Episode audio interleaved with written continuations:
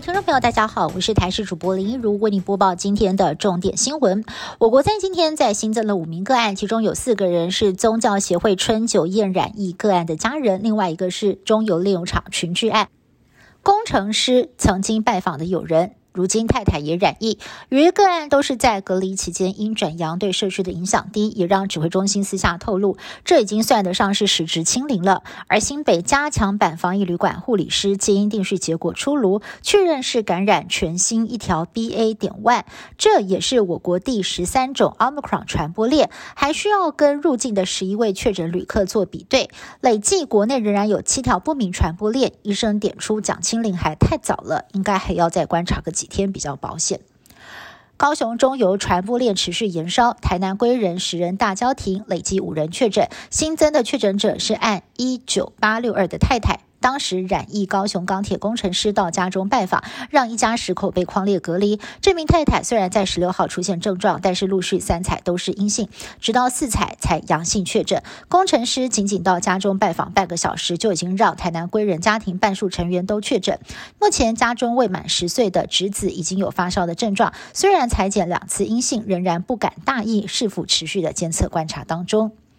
我国的二级警戒将会维持到二月二十八号，接下来防疫是否会松绑呢？指挥官陈时中明确表态而听值如果能够控制在一点二以下，会先从商务客检疫天数开始着手，预计会从十四天缩短到十天，这两天就会公布细节。至于居家隔离天数是不是也要缩短，这个部分还要再讨论。台大儿童医院院长黄立明则研判，台湾进入夏天之前，主要会以边境开放为主，七八月过后就会逐步的松绑国内措施，十连制还有疫调也可能会退场。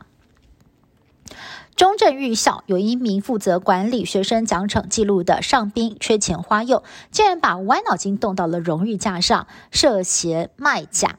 只要学生肯花钱，就篡改奖惩记录。有人花了一千五百块钱买荣誉价，还有人花了两千九百元成功的抵消罚勤。前后五名学生花钱买价。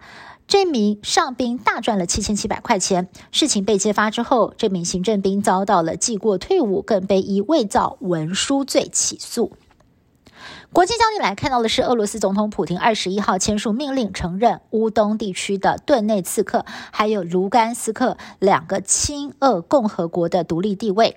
普京还下令部队进驻，执行维和任务。为了让出兵合理化，普京宣称乌东自古以来就是俄罗斯的领土，而且乌克兰实际上就是俄共建立的国家。但是乌克兰总统泽伦斯基反呛。俄罗斯侵犯乌克兰主权，强调领土一寸都不让。西方直指，这可能就是俄罗斯入侵乌克兰的第一步。乌俄危机一触即发，冲击到了全球的经济。亚洲股市在二十二号哀鸿遍野，日经指数大跌了超过百分之一点七，香港恒生指数重挫了将近百分之三。而身为全球第三大产油国，俄罗斯即将被欧美各国经济制裁的消息，也推升了全球的油价。